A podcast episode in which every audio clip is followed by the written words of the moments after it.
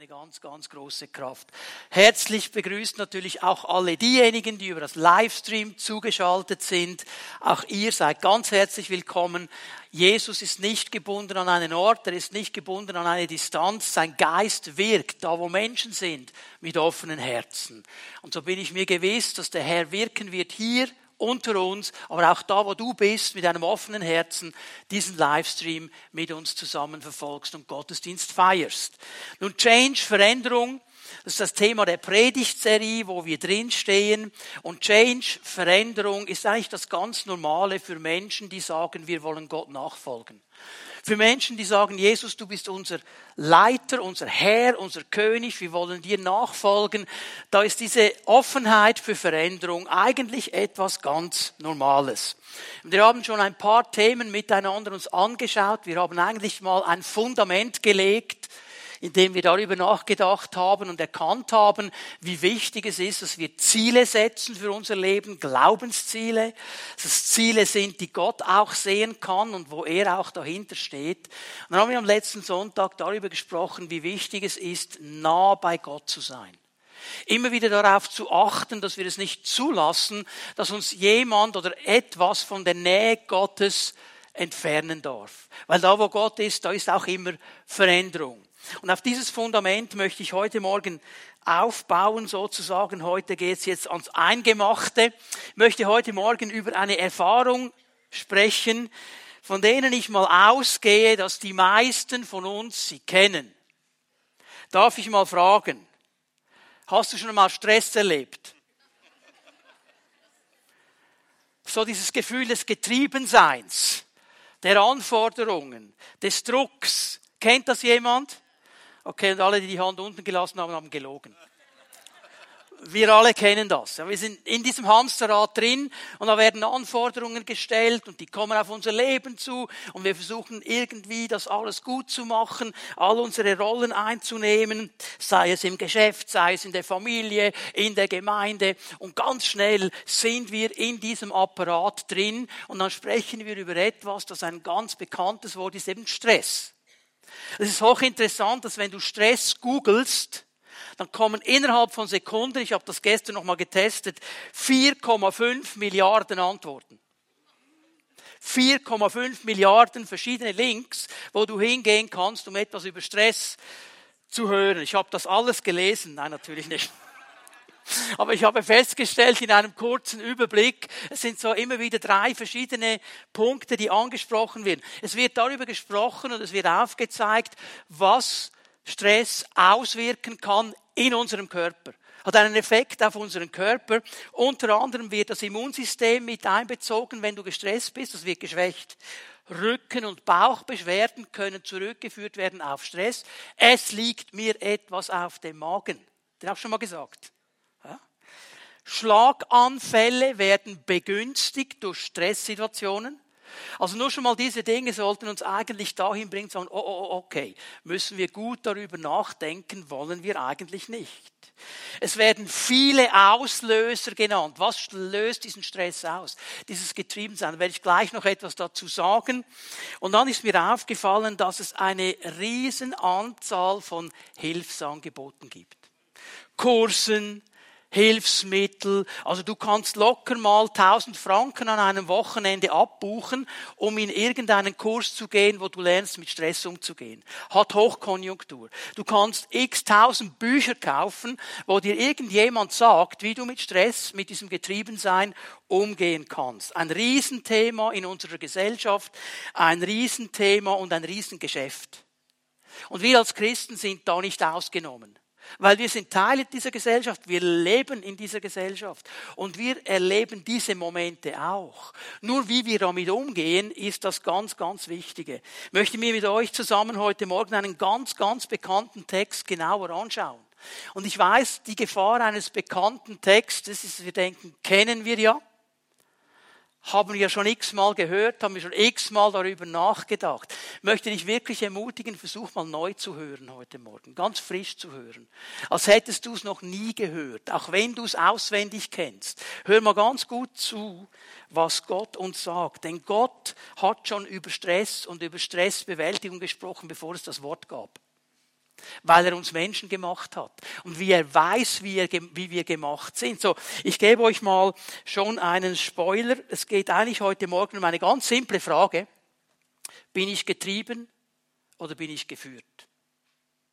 Bin ich getrieben oder bin ich geführt? Treibt mich immer etwas an? Habe ich immer Stress, weil ich irgendwie denke, ich muss noch und sollte noch und das könnte ich noch verpassen?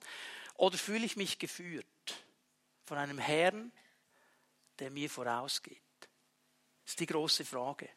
Wir werden dann gleich hineinschauen in Psalm 23. Das ist die bekannte Stelle, die wir uns anschauen. Und bevor ich diesen Psalm 23 genauer mir mit euch anschaue, lasst mich ganz kurz einige Auslöser von Stress ansprechen, damit wir wissen, von was wir reden. Ich habe hier eine neuere Studie gefunden, und interessanterweise gibt es ein paar neue Faktoren, über die hat man vor 10, 20 Jahren gar noch nicht geredet. Aber die sind heute aktuell. Ich beginne mal mit einem Evergreen. Was löst Stress aus? Was löst dieses Getriebensein aus? Nummer eins ist Sorgen. Sorgen. Ein Riesenthema, ein ganzes Heer von Dinge, über die ich mir als Mensch Sorgen machen kann. Und das wird uns angeboten. Das ist auch ein Riesengeschäft, weil für jede Sorge kann man auch eine Versicherung kaufen oder irgendeine Vorsorge machen und so weiter. Also nichts gegen Versicherungen, aber es ist auch ein Geschäft hier drin. Und es gäbe so viele Dinge und das wächst. Und es verbreitet sich. Ich weiß nicht, wenn du mir vor zehn Jahren gesagt hast, hast du Angst vor Corona hätte ich gesagt, ich trinke kein Bier. Nein, globale Pandemie, das war etwas so Science-Fiction-mäßiges. Heute ist es ein Riesenproblem, eine Riesensache. Krieg, hätte ich gedacht, ja, Krieg ist weit weg, irgendwo weit weg, es ist ganz nah gekommen. Klima. Viele Menschen haben eine Riesenpanik vor dem Klima was da alles geschehen kann. Ich möchte hier nur eines sagen, Leute, Gott hat's geschaffen, Gott hat's in seiner Hand. Hier können wir lockerer werden. Eine andere Sorge, die mir immer wieder entgegenkommt in letzter Zeit, Identitätsdiebstahl. Angst, dass jemand deine Identität klaut und in deinem Namen Dinge einkauft, Dinge macht.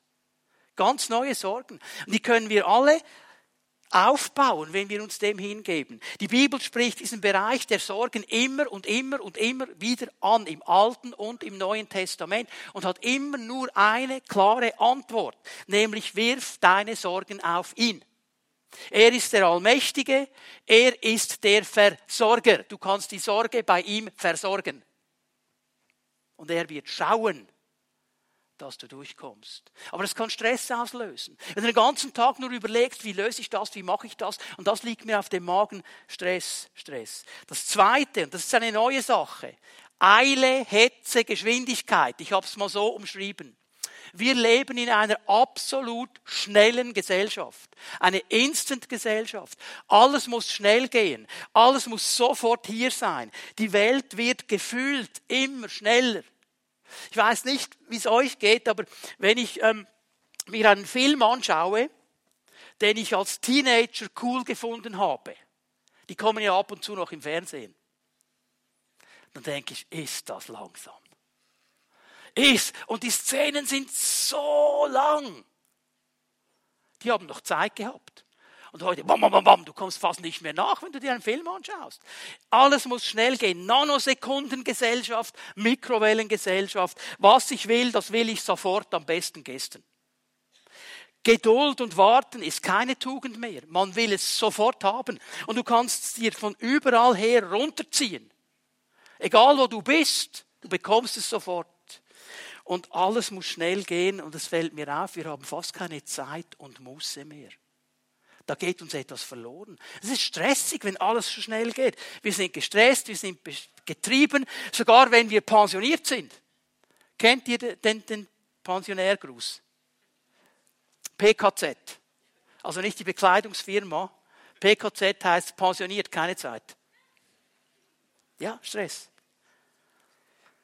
Eine dritte Sache, auch das etwas Neues, ist mir gar noch nicht so aufgefallen. Was kann Stress auslösen? Menschenmassen. Menschenmassen. Interessant, es gibt immer mehr Menschen auf dieser Welt. Im Jahre 1800, also vor 223 Jahren, gab es auf diesem Planeten genau eine Stadt, die eine Million Einwohner hatte. Das war London. Keine andere Stadt hatte so viele Einwohner. Heute, allein in Asien, also Region China, Japan, äh, Indien da herum, gibt es über zehn Städte, die mehr als eine Million haben. Menschenmassen, die hier sind und die lösen Stress aus. Warum? Je mehr Leute da sind, je mehr Leute auf der Straße sind, desto zähflüssiger wird der Verkehr. Du sagst, ich habe ja Zeit, ja. Wenn du noch mal ein bisschen hinter der Zeit bist und nicht vorwärts kommst, weil alle anderen auch noch Auto fahren wollen, Stress. Einen Platz zu finden im Zug wird in gewissen Situationen und an gewissen Zeiten völlig unmöglich. Du musst stehen. Früher hat man die älteren Leute noch sitzen lassen und die schwangeren Frauen, heute nicht. Das ist nicht mehr interessant. Ich habe meinen Sitz bezahlt. Kannst schauen, was du machst. Das löst Stress aus. Und dann noch etwas, wisst ihr, was seit Corona eben auch noch da ist, wenn viele Leute zusammen sind? Ich könnte mich anstecken. Ganz ehrlich, Hand aufs Herz, seid ihr nicht auch schon letzthin mal beim Einkaufen gewesen und irgendwo, irgendwo hat jemand gehustet? Du hast gedacht, sofort Maske anziehen. Das ist der erste Reflex. Menschen, Leute, bis heute gibt es Menschen, die haben Angst, in den Gottesdienst zu kommen, weil sie immer noch Angst haben wegen Corona. Stress, wenn Menschenmassen zusammenkommen. Das ist ein Stressauslöser. Ein nächster Punkt, das sind jetzt alles neuere Dinge. Hätten wir vor 10, 15 Jahren nicht darüber nachgedacht. Was löst Stress aus? Die Möglichkeit zu wählen, Optionen, Multi-Optionen, Auswahl. Es gibt eine riesige Auswahl für alles. Für alles. Das Normale gibt es fast nichts mehr. Also wenn du essen gehst, du hast x Optionen, was du noch alles mischen könntest, was du noch haben könntest. Trinken, ich habe das schon ein paar Mal gesagt, geh in einen Starbucks, bestelle einen Kaffee. Und letztens wieder war ich mal drin, ein älteres Ehepaar, und die Frau gesagt, ich will doch nur einen Kaffee Creme. Unterhaltung. Ja, Netflix, Disney Plus, Sky, Cinema, Prime Video und was. Du kannst dir alles runterziehen. Eine Riesenoption. Früher, ich kann mich erinnern, gab es drei Programme. Und wir waren froh, wenn etwas kam. Heute kannst du auswählen, es gibt so viel, du weißt gar nicht mehr was. Sogar Gottesdienste kannst du dir auswählen am Sonntag. Heute muss man ja nicht mehr in den Gottesdienst kommen, man kann zu Hause reinziehen. Und du kannst so nach Lust und Laune, heute lieber eine Frau, heute lieber ein Mann, heute lieber ein bisschen charismatisch, nein, ein bisschen baptistisch. Du hast alles da, du kannst wählen. Du kannst wählen, aber Leute, das führt zu Stress. Das führt zu Stress. Weil die Entscheidung, die ich treffen muss, die fällt aufgrund der Optionen, die ich habe, immer schwerer. Weil wenn ich mich für das entscheide, vielleicht wäre es am anderen Ort aber cooler. Wenn ich den Kaffee mit Sojamilch nehme, vielleicht wäre er mit Hafermilch besser. X Option, verstehen wir? Und das führt eigentlich zu Stress und es überfordert uns. Hey, wenn ich einkaufen gehe, Brötchen, Vollkornbrötchen, und dann gehe ich, ich möchte ein Vollkornbrötchen und dann lässt die los. Dinkel, Urdinkel, Malz. Haselnut, dann geht's, ich will doch einfach ein Vollkornbrötchen. Verstehen wir? All diese Dinge, die, die überfordern uns. Was geschieht noch? Es geschieht noch etwas Interessantes, auch ein Stress. Ich habe es mal so genannt. Gefühl gegen Vernunft oder Verstand. Du bist da und sagst, okay, ich hätte gern das jetzt gekauft Hey, wir haben heute eine super Aktion. Für nur einen Franken bekommen Sie die doppelte Größe. Super Size Me heißt das in Amerika. Du kannst das Super Size Menü nehmen. Nur ein Dollar. Und dein Gefühl sagt, wow, reinziehen. Dein Verstand sagt, nein, mach's nicht. Und dann geht der Stress los. Hörst du jetzt aufs Gefühl? Hörst auf deinen Verstand. Du hörst aufs Gefühl, setzt dich hin, mampfst die Pommes frites rein, dann kommt dein Verstand und sagt, war nicht gut war nicht gesund. Und schon ist der Stress wieder da. Du entscheidest dich für den Verstand, setzt dich hin, der nebendran haut sich das Super-Size-Menü rein. Dein Gefühl sagt, du bist ein Löli. Hättest für nur einen Dollar mehr noch viel mehr bekommen. Und der Stress ist, verstehen wir? Multi-Option. Ja, unsere Gesellschaft feiert das als ein Zeichen der Freiheit. Weißt du was? Es ist genau das Gegenteil. Das ist Unfreiheit, das lähmt uns nämlich. Wir können fast keine Entscheidungen mehr treffen, es führt zu Unentschiedenheit. Ein fünfter Punkt, den ich hier nennen möchte, Verlust der Privatsphäre. Verlust stresst immer.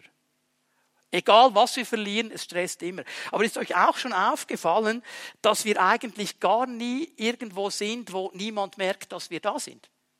Wo kein Handy ist? Wo die Leute nicht irgendwo, du machst etwas, du sagst etwas, zwei Sekunden später hast schon jemand auf Instagram losgelassen, weil er noch gefilmt hat. Das ist so die völlig normale Geschichte. Du kannst hundertmal anschreiben, hier keine Handys, die Leute filmen trotzdem, was das Zeug hält.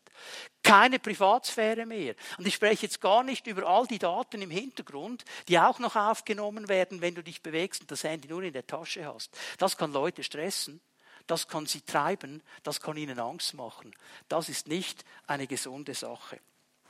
Pluralismus.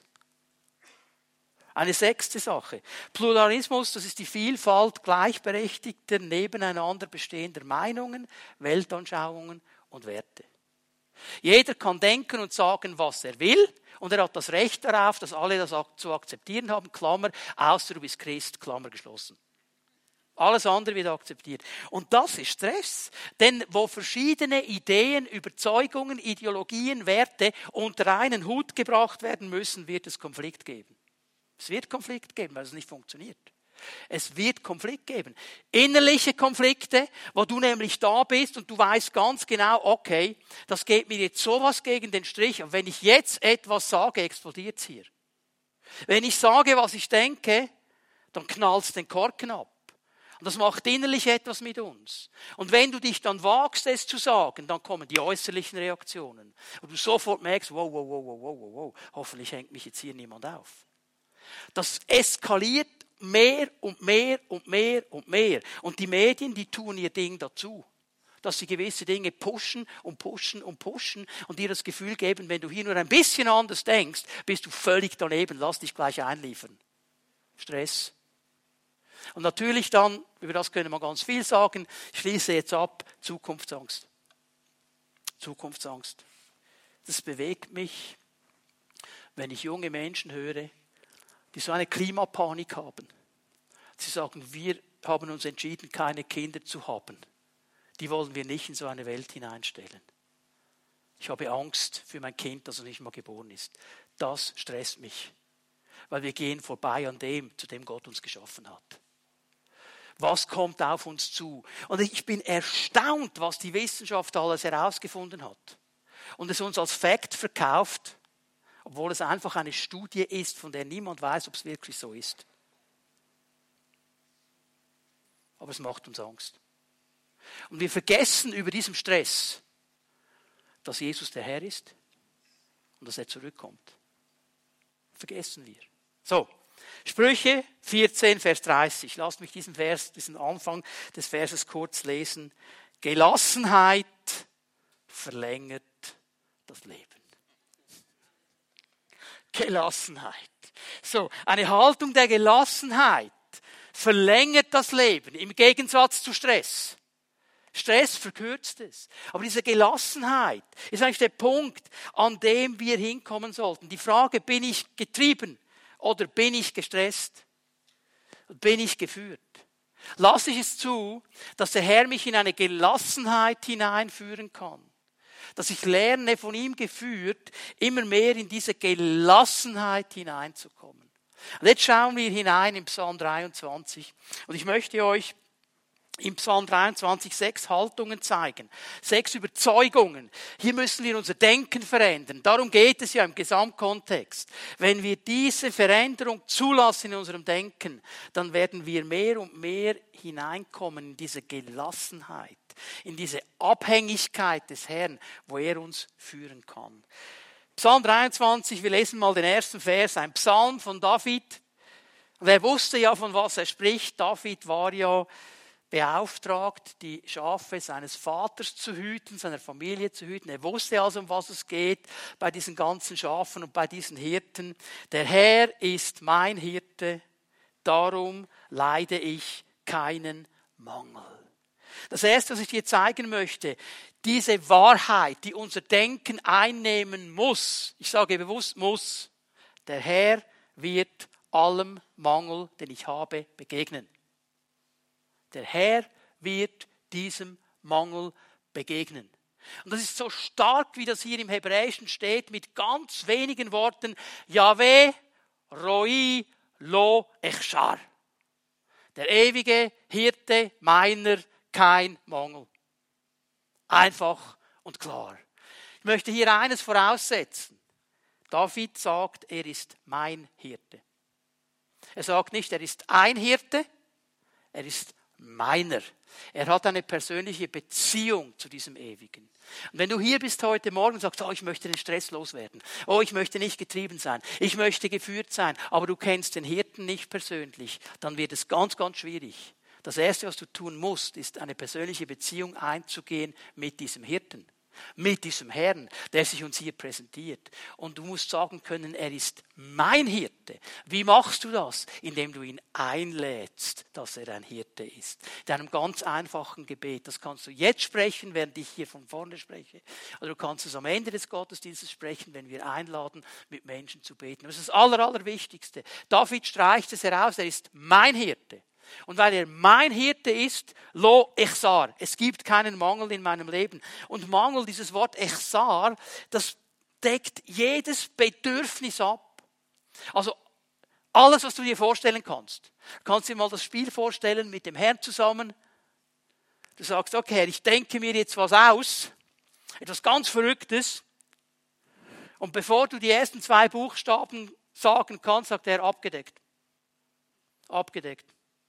Ab, egal was du kommst, abgedeckt. Dieses Wort deckt alles ab, was du dir vorstellen kannst. Geist, Seele, Leib, Umstände, Dach über dem Kopf, Finanzen, Kleider, alles, alles, alles. Weil er der gute Hirte ist. Und David weiß, er ist mein guter Hirte. Das heißt, wenn er der Hirte ist, ist David das Mäh, Schaf. Das heißt, er hat den Lied.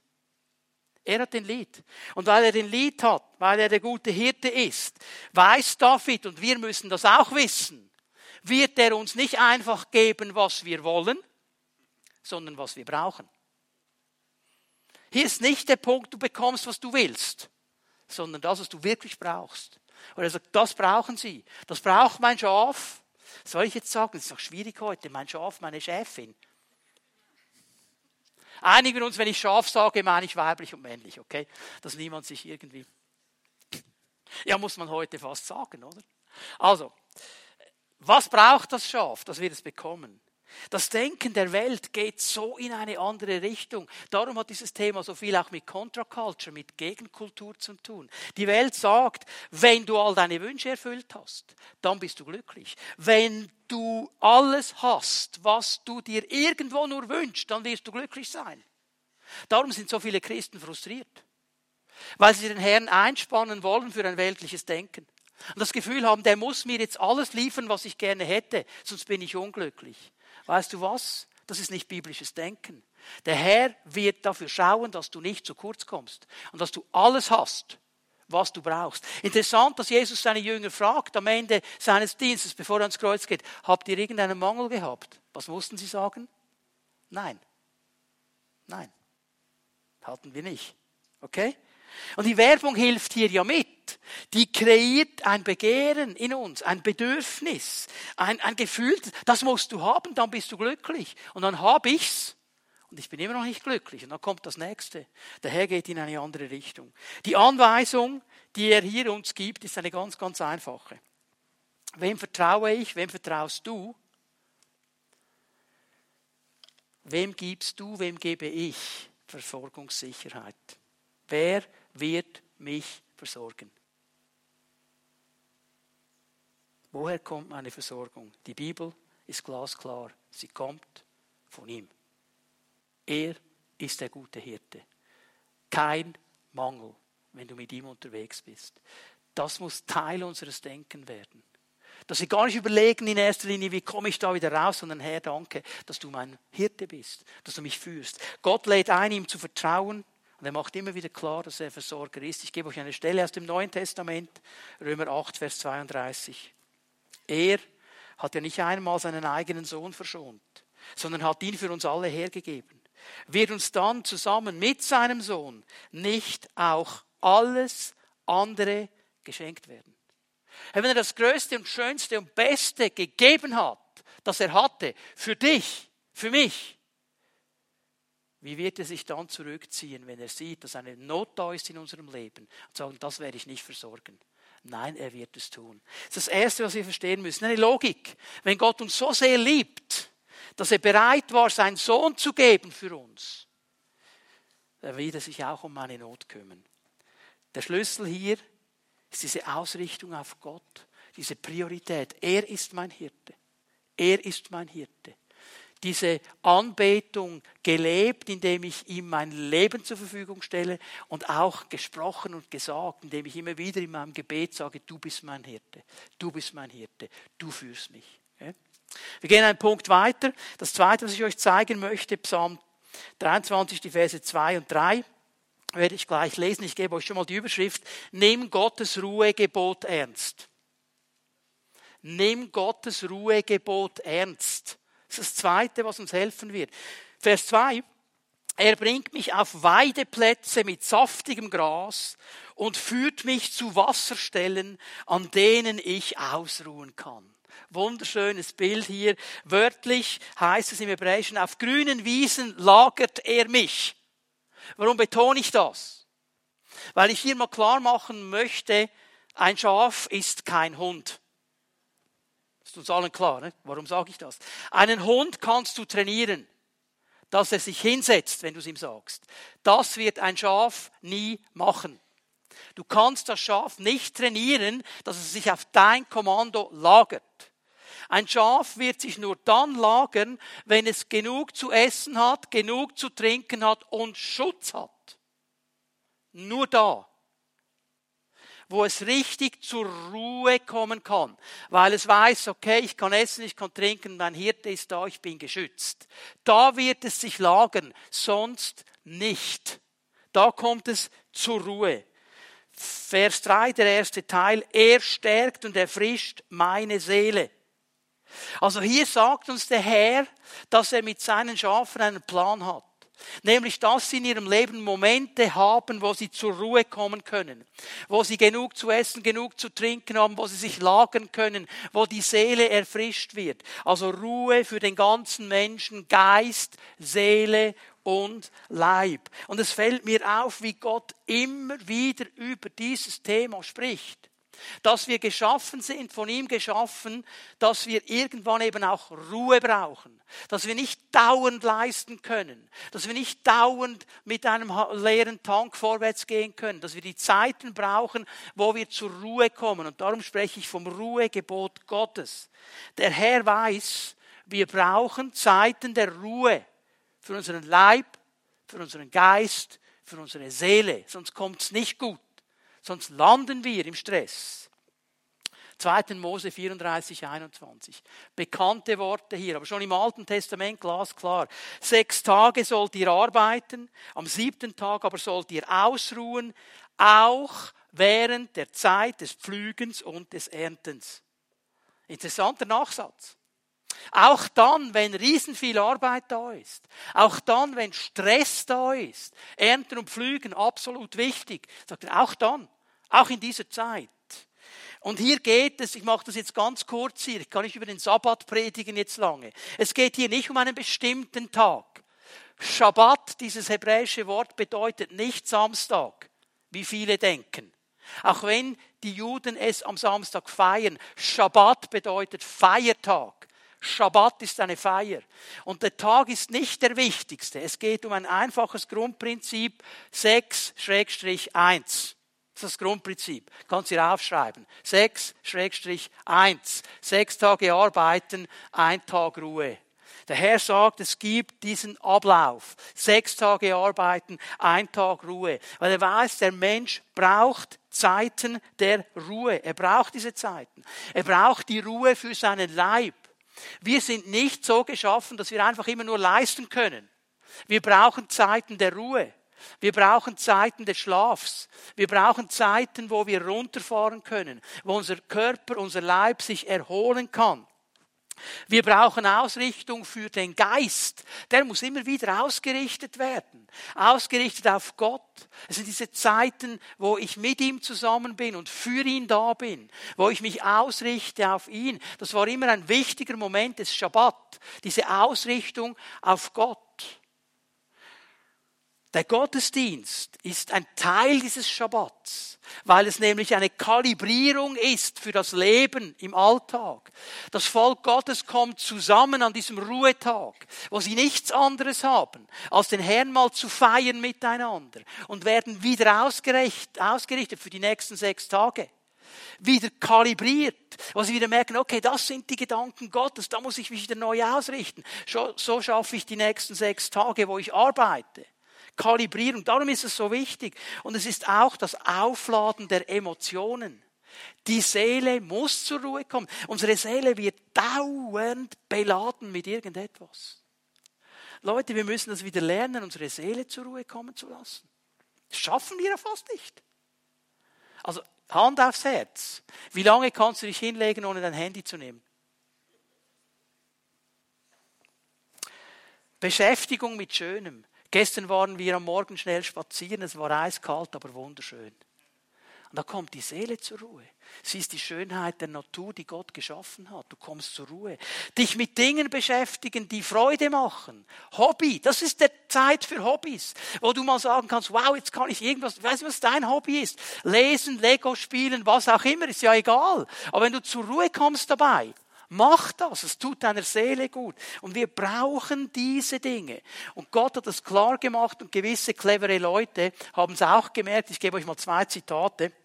Eins ist von Ovid, diesem römischen Dichter und Philosophen, der hat gesagt, was ohne Ruhepause geschieht, ist nicht von Dauer.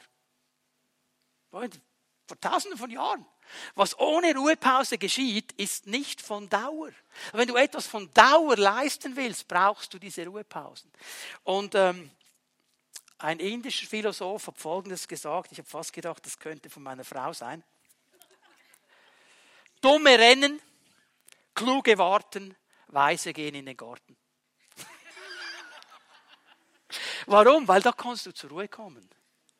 Da genießt du die Natur. Wir brauchen diese Zeiten so. Gott gibt uns ein Ruhegebot. Und Leute, lasst uns das wieder ernst nehmen. Sechs Tage arbeiten, ein Tag Ruhe. Hast du diesen Tag der Ruhe, wo du wirklich sagst, okay, jetzt mache ich nichts, was mit meinem Job zu tun hat. Ich mache andere Dinge. Das heißt nicht, dass wir gar nichts machen, aber nichts, was mit dem Job zu tun hat, wo ich mich regenerieren kann, wo ich Dinge tun kann, die ich sonst nicht mache, wo ich meine Seele mal baumen lassen kann, wo ich aufgeladen werde, Geist, Seele und Leib. Das ist der Gedanke Gottes. Und dann fühle ich mich eben genau wie dieses Schaf, das sich lagert mit diesen grünen Wiesen und den stillen Wassern und die Erfrischung kommt in mein Leben hinein und ich kann wieder vorwärts gehen. So, ich muss weitergehen. Ein nächster Punkt. Ja, das habe ich schon am Anfang gesagt, das mache ich relativ kurz. Lass dich von Gott führen. Psalm 23, Vers 3, der zweite Teil, er führt mich auf rechten Wegen und verbürgt sich dafür mit seinem Namen. Er gibt uns sogar eine Garantie, dass er uns richtig führt. Er führt. David macht eine klare Proklamation hier. Er sagt eigentlich Folgendes, mein Gott, ich glaube, dass du mich zur rechten Zeit auf dem rechten Weg führst. Das glaube ich, ganz grundsätzlich. Ohne Stress daraus zu machen. Ich glaube, Herr, dass du mich führst zur richtigen Zeit am richtigen Weg, weil du mein Herr bist, weil du mein Hirte bist und weil ich dein Schaf bin. Ich vertraue dir einfach. Und das heißt in der Konsequenz, dass ich lernen muss, den Hirten zu hören. Lernen muss zu verstehen, wie er mich führt, wie er mir leitet, dass ich ihm Raum gebe, dass er zu mir redet. Ich mache das auch ganz kurz. Es gibt viele Predigen, die du dir in unserer Mediathek äh, reinziehen kannst zu diesem Thema. Anbetung gehört hier hinein, das Gebet gehört hier hinein, mit Gott zu reden. Das Wort Gottes, das ich lese, wo er zu mir spricht, gehört hier hinein. Und weißt du, was auch hineingehört, auch wenn es schwierig ist, die Geschwister. Meine Brüder und Schwestern. Meine Mitschafe die mit mir zusammen unterwegs sind und die hineinsprechen in mein Leben und mir das eine oder andere zeigen können. Ich würde das ernst nehmen. Ich würde das ernst nehmen. Ich habe mir angewöhnt, über große Abschnitte, Lebensabschnitte und Entscheidungen mit meiner Frau zu reden. Das ist ja völlig normal. Mit dem Herrn zuerst, aber dann auch mit Brüdern und Schwestern. Zu sagen, du, was denkst du darüber? Auch wenn er gar nicht viel Infos hat. Grob umrissen. Bruder, was denkst du? Schwester, was denkst du? Und dann kommen oft ganz interessante Impulse. Hast du das überlegt? Hast du, ah, danke. Der Herr führt auch durch meine Geschwister. Auch. Ganz, ganz wichtig. Wegen Punkt weiter. Führen lassen von ihm ist eine Sache, die logische Folge. Vertraue ihm auf jeden Abschnitt deines Weges. Vers 4. Selbst wenn ich durch ein finsteres Tal gehen muss, wo Todesschatten mich umgeben, fürchte ich mich vor keinem Unglück. Denn du, Herr, bist bei mir, dein Stock, dein Hirtenstab geben mir Trost. Bitte schreib dir den nächsten Satz auf und häng ihn dir an deinen Kühlschrank. Gott verheißt uns nicht ein Leben ohne finstere Täler. Hat er uns nicht verheißen. Hat nie gesagt, wer mir nachfolgt, wird keine finsteren Täler erleben. Hat er nicht gesagt. Aber was er uns verheißt, ist seine Gegenwart. An jedem Ort, wo wir sind. An jedem Ort. Egal, wo wir sind. Auch im finstersten Moment meines Lebens. Er ist da. Und er sagt, ich bin hier, mein Stecken und mein Stab, mein Stock und mein Hirtenstab. Das sind Abwehr und Schutz. Mit diesem Stecken und Stab konnte er einerseits abwehren, was kam an Gefahr, und auch schützen. Beides war da. Und das gibt mir Trost. Es geht im Wesentlichen hier um Hingabe und Anbetung. Und das wird mir Stress wegnehmen. Was machen wir? Auch als Christen, wir sind im finsteren Tal. Und der erste Gedanke, den der Feind uns setzen will, du hast irgendwo einen Fehler gemacht. Du hast irgendwo gesündigt. Du hast irgendwas gemacht. Ein Fluch, ein Dämon, weiß, irgendwas. Und dann rennen wir herum wie die Wilden. Wo, wo, wo, wo. Und vergessen, dass der Gesamtblick sagt, es gibt aber diese Momente. Gott erklärt sie ja nicht. Er sagt einfach, ich bin da. Und ich habe hier so diese Aussagen der Psalmen wieder ganz neu auch für mein Leben ergriffen. Psalm 142, Vers 3 und 4. Wie gehen wir um in dieser Situation? Schau mal, der Psalmist hier. Ich bringe meine Klage vor ihn. Und ich breite all meine Sorgen vor ihm aus. Ja, du darfst mit dem Herrn darüber sprechen. Der ist nicht gestresst, wenn du mit ihm darüber sprichst. Der kann umgehen mit deiner Klage. Vielleicht besser als deine Mitmenschen. Wenn du dauernd am Klagen bist, werden deine Mitmenschen irgendwann sagen, jetzt haben wir es gehört. Gott nicht. Geh zu ihm, du darfst zu ihm gehen. Denn ich bin verzweifelt. Und jetzt schau mal, was er sagt. Und du allein weißt den Ausweg. Hm? Ja, ich bin verzweifelt. Es macht mir Mühe. Ich verstehe es nicht, Herr. Ich weiß nicht, was los ist. Aber du weißt den Ausweg. Hilf mir daraus. Punkt. Muss ich es stehen lassen. Aber es wird Stress von meinem Leben nehmen. Es wird Stress nehmen.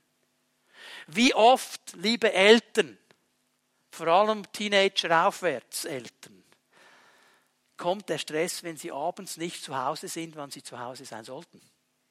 Und wenn sie dann noch frisch die Autoprüfung haben. Okay? Abgeben, dem Herrn geben. Nicht blöd sein, okay?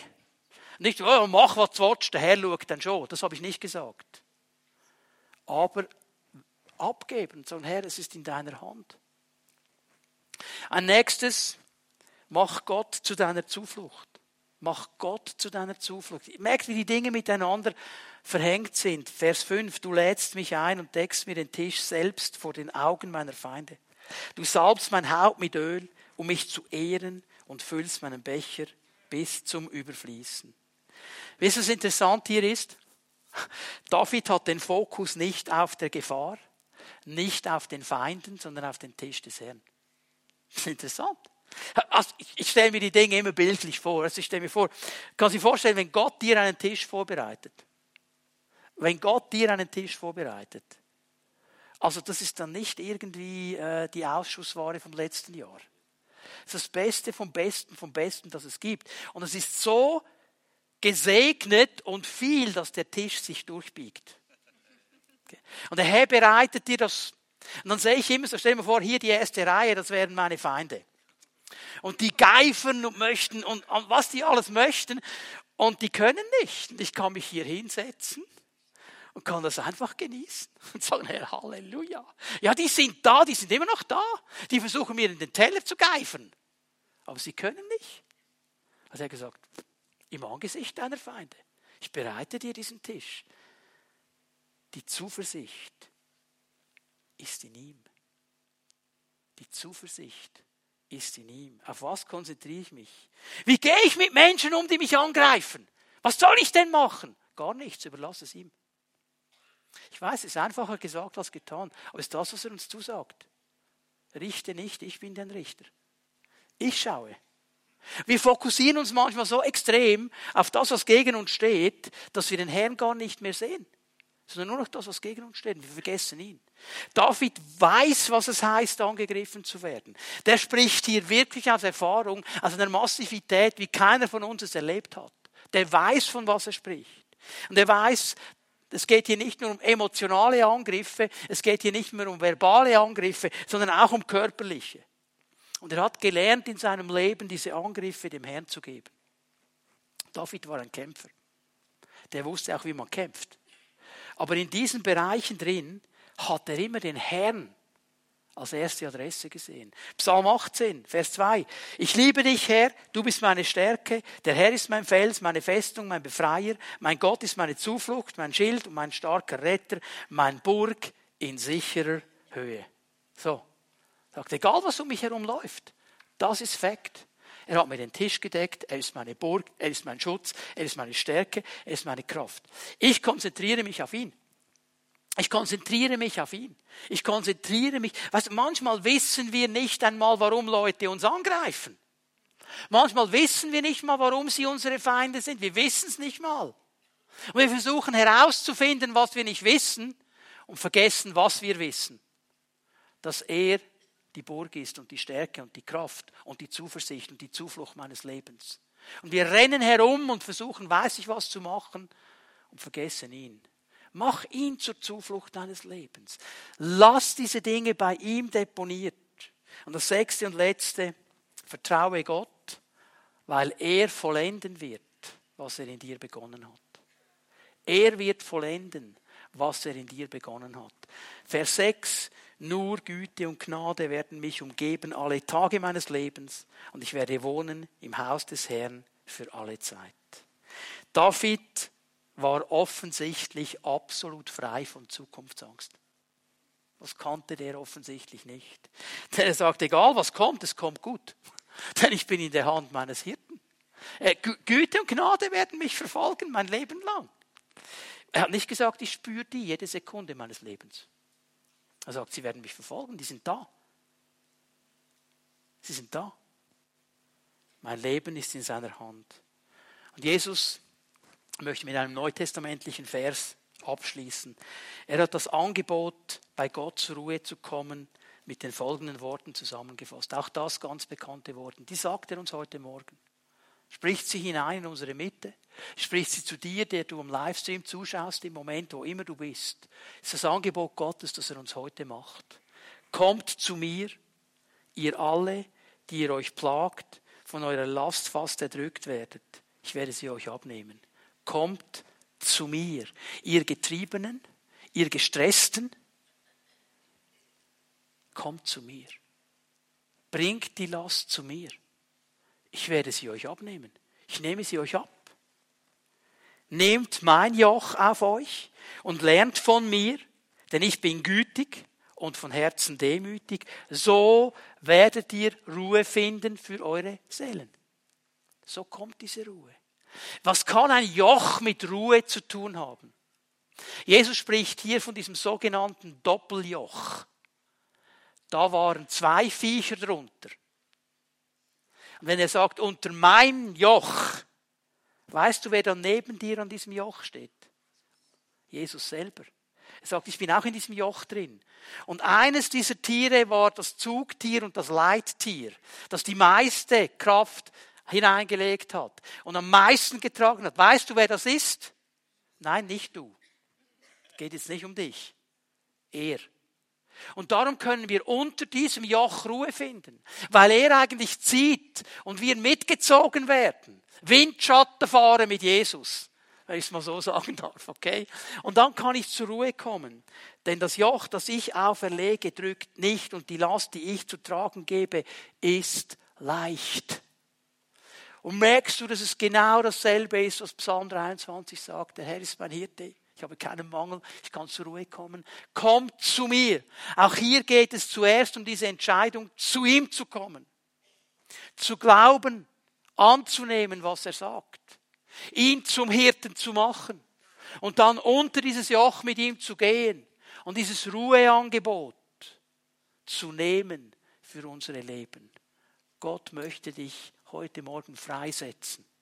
Und er möchte dich vom Getriebensein in das Geführtsein hineinbringen. Er möchte dir helfen, dass das, was dich treibt, zerbrochen wird in deinem Leben und du frei wirst, mit ihm zusammen weiterzugehen. Jesaja 9, Vers 3, eine letzte Stelle, eine Prophetie, die Jesaja ausspricht, die sich in Jesus dann erfüllt hat. Und er sagt hier so glasklar, der Stab des Treibers ist zerbrochen. Jesus hat das zerbrochen. Auch das hat er gemacht am Kreuz von Golgatha. Das, was dich treibt, was dich stresst, was dich voranprügelt, er hat es zerbrochen. Und er sagt, hier ist das Angebot. Komm zu mir. Ich bin dein Hirte. Da wirst du Ruhe finden. Können wir aufstehen miteinander? Die Lobpreise werden nach vorne kommen. Wir werden noch einmal in die Gegenwart Gottes gehen miteinander. Und ich möchte dich einfach einladen, heute Morgen dieses Angebot Gottes anzunehmen. Wir werden gleich noch einmal in die Anbetung gehen. Ich möchte bitten, dass Pfimiet-Home-Leiterinnen und Leiter nach vorne kommen, ihr euch bereit macht, mit Menschen zu beten, Menschen zu segnen. Und ich lade dich ein, wenn du hier bist heute Morgen und du sagst, ich möchte gerne von diesem Jesus geführt sein. Ich möchte gerne unter dieses Joch kommen. Ich möchte gerne diese Ruhe, diesen Frieden für mein Leben. Aber du kennst Jesus noch nicht persönlich. Dann lade ich dich ein, wenn wir jetzt gleich den Herrn noch einmal anbeten. Komm einfach hier nach vorne. Und sag zu einem dieser Menschen hier vorne, hey, ich möchte gerne diesen Jesus als meinen Hirten annehmen heute Morgen. Und ich möchte in diese Ruhe kommen.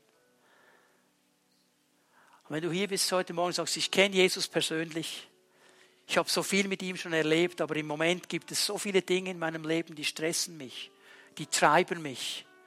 Ich komme nicht zur Ruhe. So viele Anforderungen, die mich erdrücken und ich denke, ich schaffe die nicht. Dann ergreif die Hand deines Herrn heute Morgen. Bring's zu ihm. Hey, wieso willst du deinen Stress wieder mit nach Hause nehmen, wenn du ihn heute bei Jesus deponieren kannst? Wieso willst du dieses Getriebensein mit nach Hause nehmen? Weil du zu stolz bist, es zuzugeben und dem Herrn zu sagen, ich schaffe es nicht. Er ist hier und er möchte freisetzen. Und ich sehe das in meinem Geist, wie er wirklich Menschen nimmt und sie herüberführt vom Getriebensein. Ich sehe diesen, diesen Fluss, der, der schnell fließt und, und Strudel hat und oh, du bist da drin und weißt gar nicht, wie dir geschieht. Und Jesus greift hinein und du ergreifst seine Hand und er fühlt dich heraus an diesen schönen, wunderbaren Bach der so sanft fließt und du kannst locker hineinstehen. Und das Einzige, was dieser Bach tut, ist deine Füße zu erfrischen. Aber er treibt dich nicht. Das ist das Angebot Gottes heute Morgen. Ergreif es. Ergreif es. Lasst uns Jesus miteinander anbeten noch einmal und ich lade dich ein. Komm in die Ruhe Gottes heute Morgen.